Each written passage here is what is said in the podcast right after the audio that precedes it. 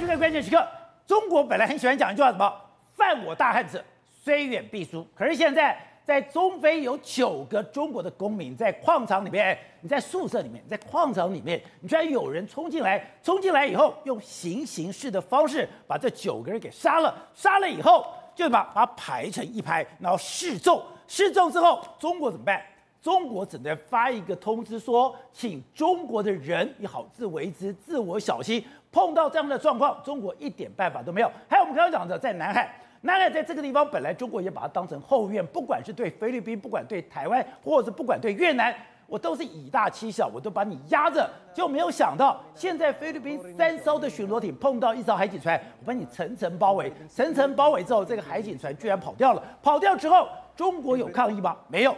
中国有抵制吗？没有。中国有把驻菲律宾的呃菲律宾驻中国大使叫来骂一顿吗？没有。这件事情就传过水无痕。现在大家对我们讲吧，你现在不是搞战狼外交吗？你现在不是大国崛起吗？你现在不是等于说二零二五中国制造已经有一个强国梦吗？而这个强国梦怎么会变成了一个四面楚歌呢？好，在这段里面，战略专家林廷辉也加入我们的讨论。廷辉你好，大家好。好，瑞德是，哎，这个东西我就看不懂了。不是犯我大汉者，虽远必诛吗？不是有一个强国梦吗？不是讲说中国人民解放军，哎，你要什么？来之，哎，呼之即来，来之即战。刚刚讲在菲律宾这个地方，哎，被三艘的巡逻艇包围之后，你也不敢动，你也不敢撞，哎，人家要撞你哦，你也不敢动，跑掉了。然后在中非这件事情真的闹得非常大，这件事也非常尴尬。九个人在南非，在中非的矿场，在办公室被杀了，很清楚了。很可能就是瓦格纳佣兵把你给宰了，宰了以后是近距离行刑是的，还把你示众。结果中国也是什么声音？什么声音都没有。对，没错。那么今天中国才释出啊、呃，有一个讯息说啊，那么在二零二一年的时候呢，中国跟美国的相关的军舰还有反潜机，那么在这个东沙岛外海对峙。哦，意思就是说，因为美国他们要抓在下面的疑似中国的潜艇嘛。哦，那讲的好像真的一样，讲的好像要剑拔弩张，两边势均力敌啊，意思就是他不怕美军呐、啊。讲的整个南海都是他的势力范围嘛。那既然这样，以前只听到。中国不管是海警船，不管是军舰，不管是那么民兵武装的民兵船啊，都是他们横行霸道，对不对？不是很凶吗？对，那怎么会被菲律宾三艘的这个巡逻舰直接包围了？包围了一艘中国的海警船，哎，升空不利亚浪惨嘞！你知道为什么吗？以前只有你欺负人嘛。对，那这次怎么三艘这个菲律宾包围他？我跟你讲，要不是这三艘这个菲律宾的这个巡逻舰啊。网开一面的话，你海警船来出不去，而且是菲律宾耶，菲律宾敢这样对中国，一切一向不是只有你这个中国，那么去欺负菲律宾吗？啊，菲律宾的海军跟菲律宾的这个相关的这个巡逻舰，哪是你的对手嘛？人家现在敢亲门大户去包围你，欺负你，我讲白了嘛。那重点不在这里，重点在于你被人家欺负了。那事后呢？没有，事后你应该出动大举的这个，等于说啊，直接直接大举冲到这个南海去，对啊，去包围菲律宾嘛，应该包围仁爱礁啊。没有说你应该去包围嘛，中业岛、仁爱礁，难道去包围嘛？没有，你为什么没有呢？在大家起人疑窦的地方嘛，那菲律宾趁势就告诉你，他在南海又丢了五个相关的浮标下去了。哎，不好意思啊。这是菲律宾第二次丢五个浮标，第二次了，他已经丢了十个浮标在。浮标什么意思？各位不要以为那个浮标浮在上面哦，没有意义。菲律宾在讲。这是我的经济海域，这一块海域是我的，它的真正的标的经济海域，标的是在标这个地方了。那讲白了，当然你中国也不会把它当做一回事，你把它拆掉就好，炸掉就好了嘛。可问题是，菲律宾为什么啊一而再再而三敢去惹你中国啊？因为菲律宾的底气足了，现在背后你们小马可是呢已经跟美国站在一起了嘛。我连巴拉望岛直接面对南海的基地都直接借给美军的伯利西比安诺，他已经不怕你了。那么除此之外，其实有一件事情，我们在本节目也讲过，中非共和国中九个中国人被屠杀的案件。那么这件案子，这件案子呢，凸显了什么？凸显了啊，不是什么乱我 中华者，虽远必诛啊，对万里 万里之外啊，虽远必诛啊。重点来了，那事实上这个这个杀人的凶手到底是谁？都传国际上传出来就是瓦格纳集团嘛。可是问题是，如果你知道是瓦格纳集团。请问一下，那为什么都没有任何的一个动作？而且当时这九个人遇难的时候，大家就会注意到说，你中国有什么样的反制？你中国有什么样去保护你的侨民？就刚刚讲的，你没有任何的声音，你没有任何的反制，你连怎么去保护你在这个地方的侨民都没有动作。没有错，因为中非共和国啊，他们现在呢对中国的说法说，哎，这不是瓦格纳集团干的，你知道为什么这样讲吗？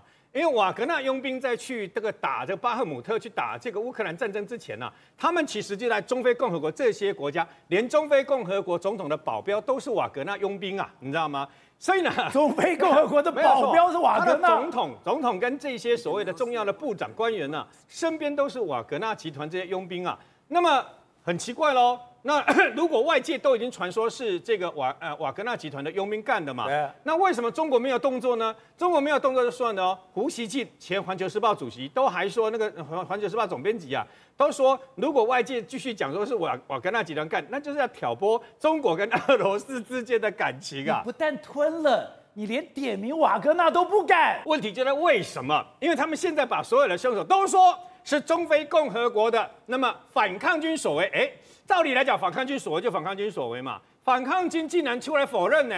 他出来否认说，我们一向都有，我们我这不是我们干的，为什么呢？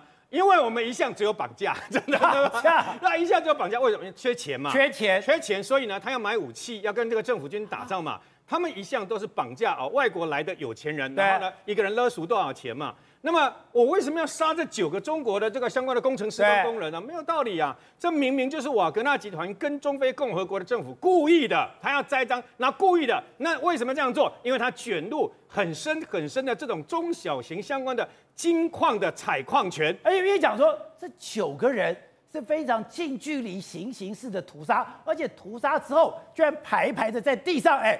示众哎，因为这个他等于是警告，这个金矿事实上呢，只是开采第五天，也就是说，他这个中国籍的相关的这个中资呢，那么买买下拿到这个这个金矿的开开采权之后呢，第五天就发生这个案件。那么进来了以后，这一群蒙面的歹徒啊，进来了以后呢，那么直接跟你讲，本来我跟你讲，什么什么叫调，什么叫做安排好的戏码？为什么等一下会猜是瓦格纳集团？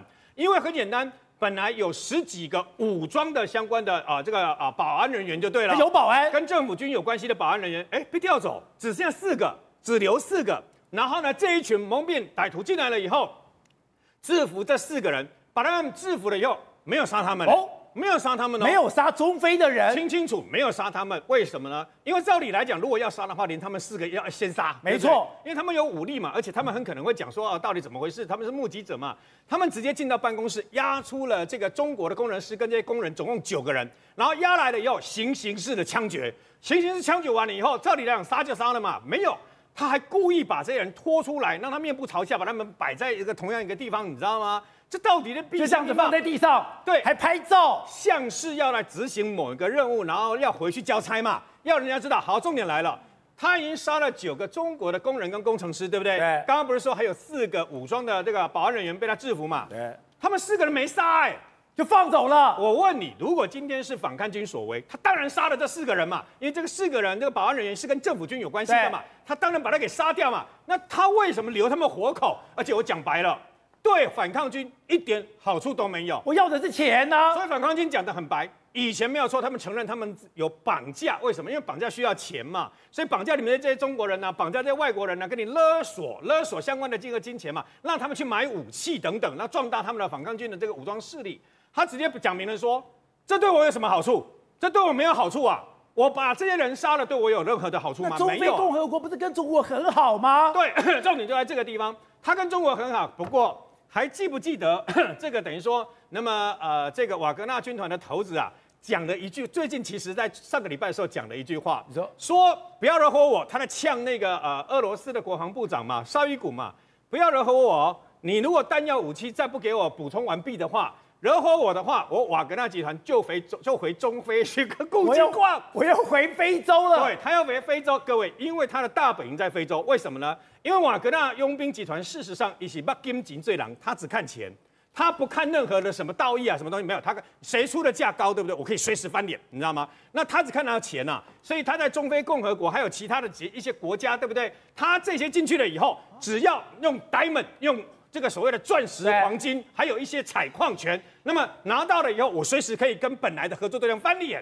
瓦格纳集团佣兵就是靠这样子的，这就是瓦格纳佣兵，没有错。这些瓦格纳佣兵，你现在在这个哎说行军的不阅兵的地方，就是中非共和国。对，所以呢，那你不要忘记一件事，这次不是在那个巴赫姆特，不是呃，现在在僵持当中嘛？他虽然很有战力，不过他的头子也扬言这件事情在媒体面前直接看呃打开嘛。俄罗斯军演他的武器，包括自动步枪这些东西。他打算把它带带到国际市场去拍卖，那拍卖了要干嘛？呃，拍卖以后呀，他要把整个资金跟像武器抽还部队抽回到 这个非洲去嘛。所以你就知道瓦格纳集团事实上才是真正非常有可能介入这一次中非共和国的大屠杀案嘛。瓦格纳还怕你不知道我在中非的力量，我在非洲的影响力，他还拍这样的影片，拍这样的一个电影，表示说。这个非洲我是可以影响的，在非洲我是有战力的。而且你要知道，这一次被指称说是屠杀中国人的这个啊，这个中非共和国的反抗军啊，他们其实蛮坦诚的说，我们根本就打不过瓦格纳佣兵集团，因为瓦格纳佣兵集团有最新的武器嘛，所以呢，他们只能跑，只能躲。他就重一再重复讲一遍，就是对我来讲。对我们反抗军来讲，我们杀这些中国人对我没有意义，没有没有任何的这个的好处啊？为什么后来会闹得不愉快？因为就跟“一带一路”不是都用都不用当地国家的人，都用中国的工人嘛？那到非洲去了以后，欺负当地的工人，所以呢，他们欺负中国的这些啊高干啊，还有这些老板，都会欺负当地的非洲的这些相关工人啊。所以引起这些工人非常不高兴。像这次的这个金矿事件呢，就包括他们为了挖金矿，把河流都堵住了，让河流的河道改变等等，所以造成当地的人非常的反弹嘛。但问题在这个地方，那么瓦格纳集团为什么要这样干？呃，这个牵扯到千丝万缕跟金矿所有权的更迭，还有这利益有关系。所以这次其实包括中非共和国的反抗军都说。明明就是瓦格纳军团跟这个相关的司法部长勾结，他们来进行这个金矿所有权的相关的一个纠纷。所以说，现在的金矿很多的矿产是被中国人拿去，可是现在瓦格纳也想来抢。那瓦格纳如果想要去抢非洲这些金矿、这些矿产，你的敌人是谁？敌人就是中国了。讲白了，那么就好像在台湾。那么有一些帮派会去故意去砸一些呃，这个等于说自己人所维系的一个酒店，然后在出面说你们罩不住，我来罩得住。其实是我自己找人去干的，那个砸店的意思一样嘛。瓦格纳集团最终的目的，事实上是要把这些中国人所掌握的这些矿产跟这些相关的地盘，那么解据为己有，从中获利。这才是为什么只屠杀九个中国人，却放过四个中非共和国政府军的原因。好，董事长。在哈萨克内乱的时候，你讲到一个关键，就是哎，中国在哈萨克投资了非常多。哈萨克是中国“一带一路”非常重要的一个转运站。可是当哈萨克发生内乱的时候，中国完全无能为力，就代表什么？你作为一个国际的大国，有钱不是最重要的，你要有远程投射兵力的能力，你要有国际仲裁事务的一个能力。就我现在刚刚讲的，中国现在在非洲，你刚刚讲已经投入了很多的资源，你虽然有这么多的矿产。可是，如果你不像俄罗斯，你有瓦格纳军团，你有在这个地方有自己的武力，你有自己的部队，你碰到事情的时候，你一点办法都没有。首先你要了解说，中国跟非洲到底是什么样的关系啦？因为从毛泽东建国时建立中国中华人民共和国开始，他就主张要在第三世界扮演一个主要的角色。对。所以，其实，在非洲的外交的争夺战上面，中国站得非常强势，而且非常。长期的这个掌控能力，那你应该有影响力啊！怎么会那边死了九个人？可是，但是非洲这个区域，为什么世界银行、为什么美国这些所谓的先进国家、比较有秩序的国家都不愿意进去？因为它这个地方本身政治不稳定。那政治不稳定里面的常态就是什么？就是军人主政，对，就军阀主政。那这个军人跟军阀主，他有的时候他的换他的这个换届的情况非常频繁。他的权力更迭非非常频繁，尤其有些是属于这种。现在目前看到很多矿产，矿产在什么地方？矿产都是在交通不便的地方，崇山峻岭之间就，就有很多军队，很多山头把持。那山头把持这些矿产之后呢，没有人愿意去那边开采，但中国人愿意去。中国人没有，只要有钱，什么事都干，有钱都可以。哎，他就他的在中国的国营事业。就委托了他当地的中国本身的一些的呃的民营企业，就跑进去干了。对，那干的情况之下被杀正常啊，这个一定会被杀的嘛。那杀你看他，你看中国保护不了吗？你有看他有企图保护吗？没有，完全没有嘛。他知道，因为那个地方的山头可能根本就是他罩不住的山头嘛，他也没有叫你去那边挖。但你挖出来，他要跟你分是另外一回事啊。因为非洲本个它可能隔隔一个山就是另外一个国家，隔一个山就另外一个派系，你根本没有办法控制嘛。所以没有，所以世界银行就是说，你这个国家在没有这个中央政府在稳定以前，对，世界银行不愿意去做任何的这帮忙，就乱邦不居，为邦不入。对，你这个太乱了。那这个地方长期长期是由这个这个这个中国共产党去帮忙。那你要知道，中共去帮忙，在当时毛泽东时代，他有两个目的哦，他不是去帮助建立秩序哦。他有时候也帮助你造反哦，他也帮反对派给你搞死，他有共，他是建立共产党的势力，对，毛主义在这边，所以 在 在共产党也会变成当地的货源呢。哎，可他不都维和部队都去了吗？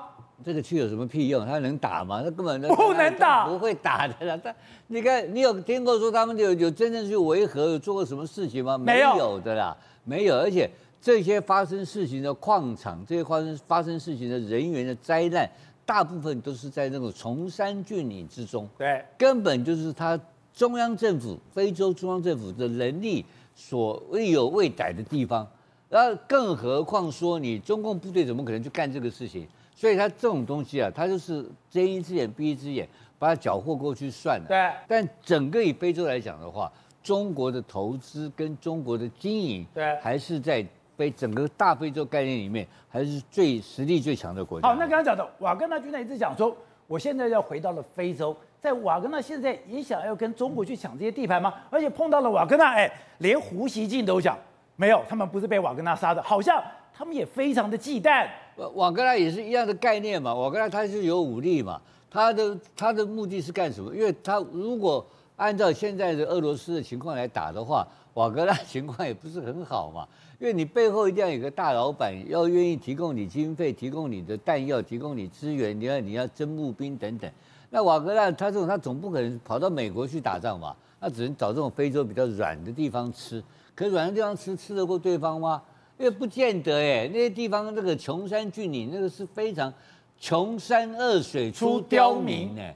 他光是可能可能登革热就把你搞死了，你马你瓦格纳部队有个屁用啊，对不对？所以讲讲而已的，他也是在找地方，找那种可以寄生的地方去打猎的嘛。呃，也根本也是盗匪集团。好，正好，现在对中国还有一个大麻烦就是。他一直想说，哎，我的人民币要变成一篮子货币，我的人民币要变成了国际货币，所以不断的去跟国很多国家，哎，我就签约。嗯、你现在我们来做任何的买卖，我们都人民币来结汇，大家尴尬了。他才宣布说，哎，我要跟什么？跟阿根廷，你买卖任何东西，我用人民币结汇。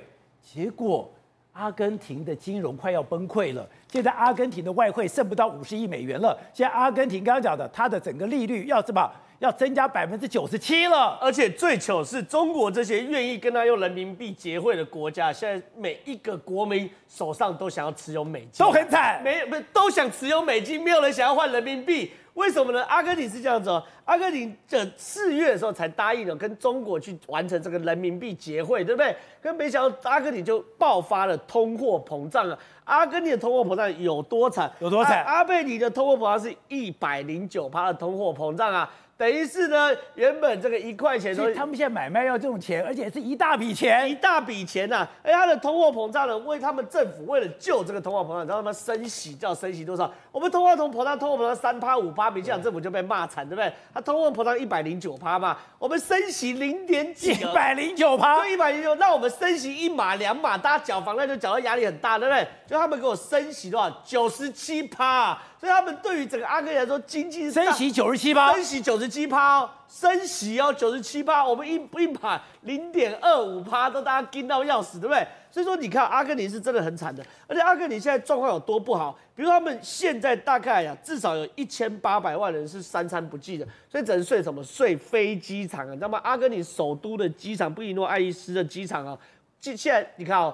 非常多的游民为什么要睡机场？他说了，我付了钱只我我赚的钱只能够吃饭，要么就住宿。我如果住宿就没饭吃，我要吃饭就没地方住。那么后来选择我们吃饭，然后不去住宿啊。所以现在他们这个机场啊是非常非常惨的，那只能露宿街头。对，只能露宿街头。而且呢，你知道吗？他们对于很多拾荒啊，也变成是说原本不用拾荒，现在都去拾荒。那通膨太夸张了嘛，对不对？所以你看，非常多阿根廷人，阿根廷对，在这边去做所谓拾荒的动作，而且呢，你知道吗？阿根廷其实是个很悲。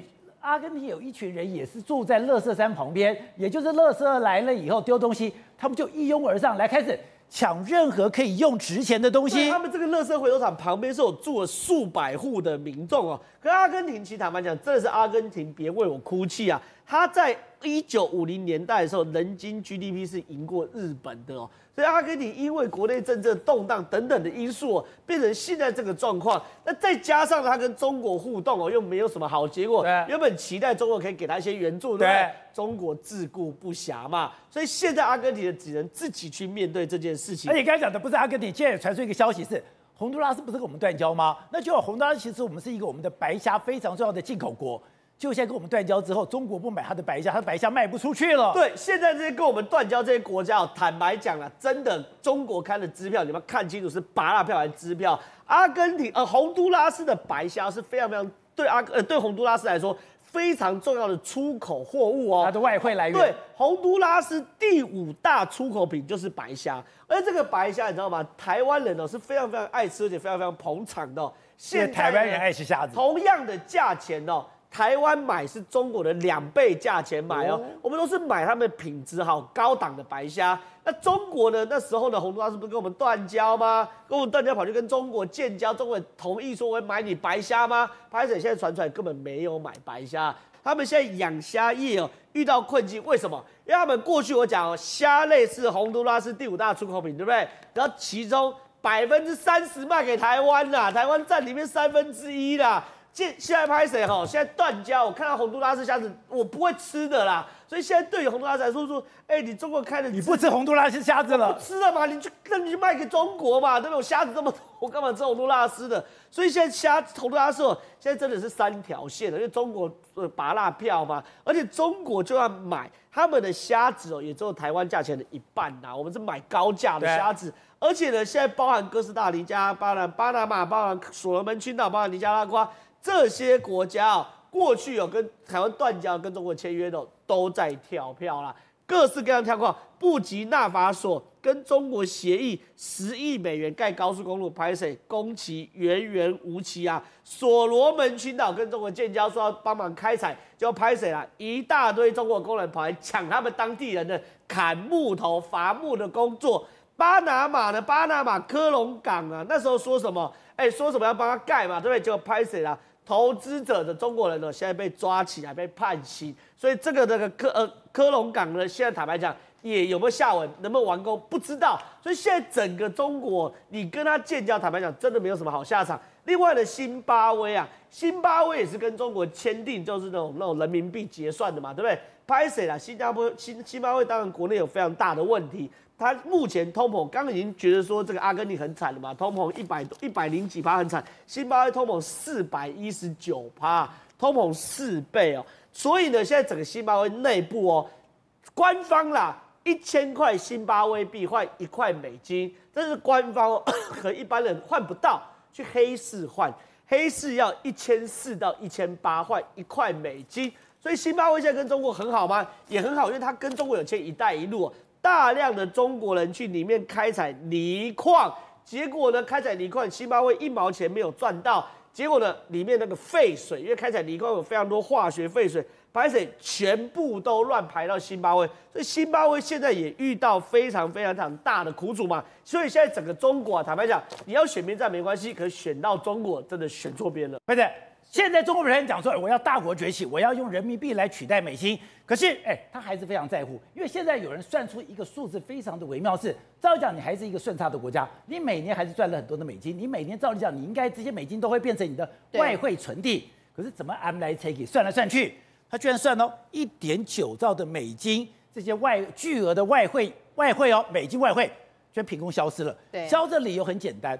都跑掉了，都跑掉了。这个是他们统计哦，从二零二零年到二零二二年哦，光是从贸易的一个顺差金额呃看起来，中国官方所公布的数字看起来至少有一点九兆美元的一个进账啊，哎，但是很有趣哦。那你说你赚了一点九兆美元啊，紧一点抖，你要不然就放在外汇存底嘛，要不然就是民间的一些储蓄或是民企的一些储蓄嘛。结果不管是在外汇存底或是民间的一个相关的储蓄里面，你发现都没有出现这样子巨额增加的情况，所以现在就有人去查说啊，到底紧紧一抖，紧一嘞，发现有几个状况。第一个状况，可能这个做这个国外生意的，就那一笔钱从头到尾都留在停泊在国外的一些呃呃投资银行，或是停泊在海外呃离岸的一些公司里面，避税天堂里面，没有真正。汇回中国，那这样为什么会发生这种事？那因为很简单嘛，红二代做生意，你如果汇回中国之后，你会被习近平查账，还不如我们干脆透过这样的交易，哦，我中国做了很多生意弄到国外去，但是所有赚的钱都停泊在什么英属什么群岛啦，然后。呃，停在其他的一些避税天堂里面，就是不会回中国。那第二个状况是，又发现一个很有趣的事情，就发现说，哎，原来有很多的企业，他就假借说啊，我现在要进行相关的投资，我要在海外这个拓展一些相关的布局，所以呢，很多钱这些外企，甚至是中国的企业，比如说加码在印度投资，这些钱就这样顺理成章的出去了。所以它这个变变成是这家公司，它本来赚的钱应该要在自己的账上。发现没有，因为我这家公司我在海外有投资布局，所以这一笔钱一样留在海外，并没有汇回中国。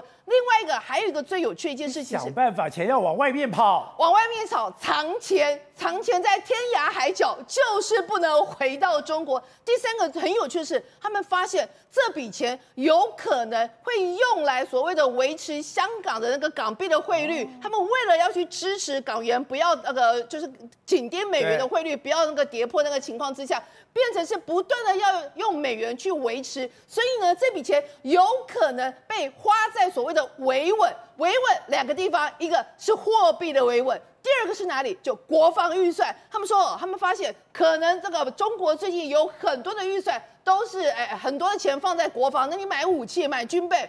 那、你要用什么交易？用美元交易，所以这笔钱到最后其实又变成是一个维稳经费。所以中国一点九兆美元的呃巨额汇外汇的一个顺差去哪里了？答案就是，要不然就是花在维稳，要不然就是企业藏钱在天涯海角。好，董事长，我们再讲到现在中国有一个奇怪现象是到处跑，你跑去日本，你跑去东南亚，你跑去了这个意大利，你就跑去了美国。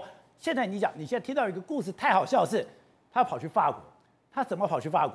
他原来偷偷的去跟着日本的团，然后呢，用日本团的名义进到了法国。你说法国已经警觉到了，法国现在在机场到处有人在抓中国人。对，我觉得最近开始你看到一个现象，就是说中国比较穷了嘛，所以很多中国人现在在到海外，然后然后跳机。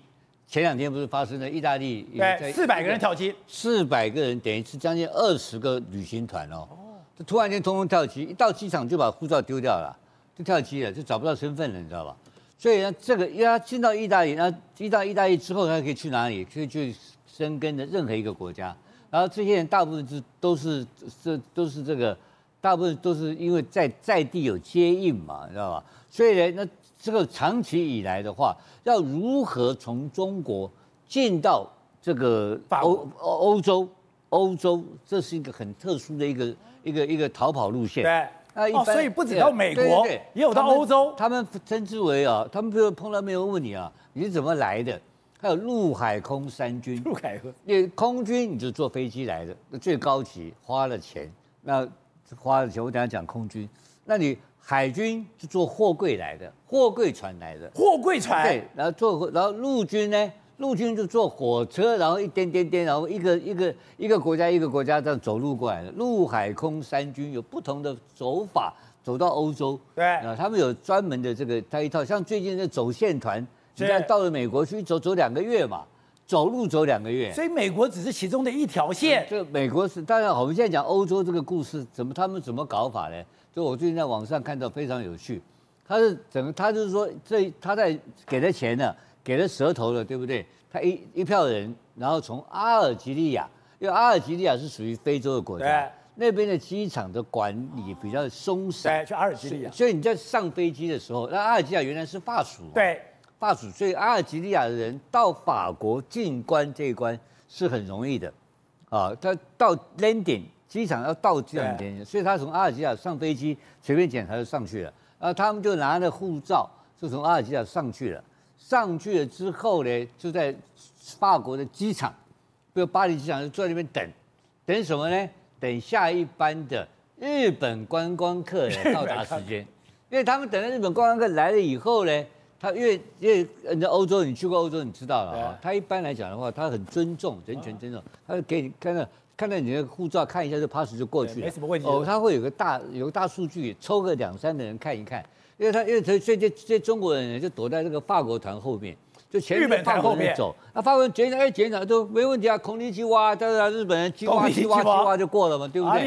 啊，就就进去了，进去那那这个中国人就跟到后面进去了，进去进去就逃掉了。那那个那有有人在里面接应，就偷了很多法呃这个日本人的护照，日本人看起来一样嘛，就后来越搞越多，越搞越多，法国人说，哎，奇怪，怎么那么多这种咖？对，就觉得这个问题已经很严重，你知道吧？所以法国的海关就找了一批会讲日本话的官员，然后专门在干嘛呢？在机场去检视这些中这些这些东方人，貌似日本的东方，貌似日本人，或他分不出来。现在开始有很多特征做成 menu 啊，你就找他什么特征，就发现很容易找到。为什么呢？因为中国人在机场哈讲话大声，然后电话拿起来就打回家。叽里哇啦，然后翘脚，你知道吗？所以从这样子之后，从机场把它扑灭掉。最近这个现象稍微得到控制。对，刚才讲这个世界正在变化当中，可是这个变化当中里面，大家觉得最决定性的俄乌战争，它现在到底是怎样？现在到底是什么时候要反攻？现在泽伦斯基好像有点待价而沽的感觉。你知道，泽伦斯基现在到欧洲各国周游列国，他目的在干嘛？都在要钱，要东西。什么东西呢？也就是说，战后重建的基金，你这些国家来讲的话，大家都要来进来这个东西，来大家来分一杯羹了。你现在他今天跑到了这个英国，跟英国的首相呢苏纳克了，也可以拥抱那个拥抱那个激烈，跟马克完全是天壤之别。但是苏纳克真的提供给他非常非常多的东西哦。现在。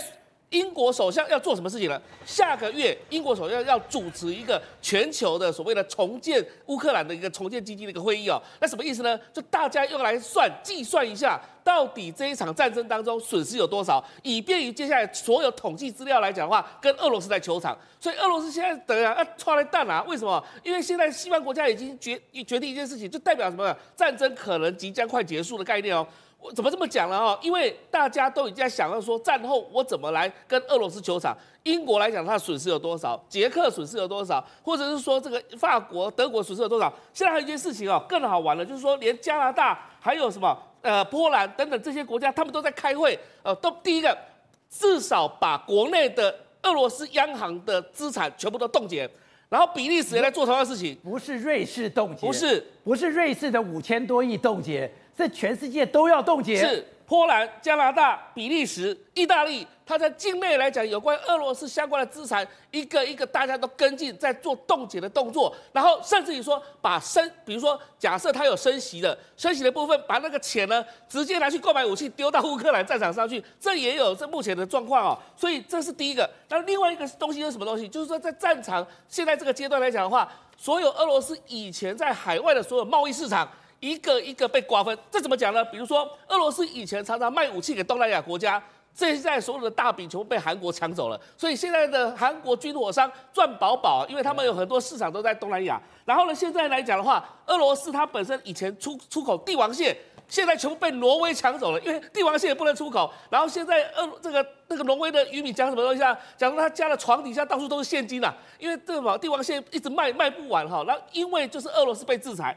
还有呢，美国呢，现在成为地补俄罗斯的那个原有的一个重要的一个供应国。对。再来就是像包含那个钻石，或者是像黄金等等之类的，因为俄罗斯也有出口黄金，也有出口钻石，现在也都被制裁了，都要瓜分俄罗斯了。对他们这些来讲，会对俄罗斯制裁。所以显然，俄罗斯不是只有央行资产在海外被冻结而已哦，包含它所有在海外本来可以赚钱的这些相关产品，全部一个一个被其他国家所取代。那这就是说，这场战争打下去之后，当然俄罗斯就变成是最。大最大的输家哈，那所以你看到现在连在这个巴赫穆特的瓦格纳集团的手手里哦，他就曾经哦，他也非常非常的困难了，因为他他告当时曾经跟乌克兰的情报系统联络说，这样子好了哈，你哈假象的让我得到了这个呃巴赫穆特的这个所谓的战胜的这个现现象，但是呢我。偷偷的提供你俄军的这个所有的部部署的地点，所以你看到瓦格纳集团真的是为钱在打仗，所以你看到就是说像这种这种状况来讲的话，就代表说这个不不忠诚的这种瓦格纳集团呢，现在在俄罗斯的境内的在乌克兰境内来讲，如果打战都要靠他们的话，事实上俄罗斯当然会战败。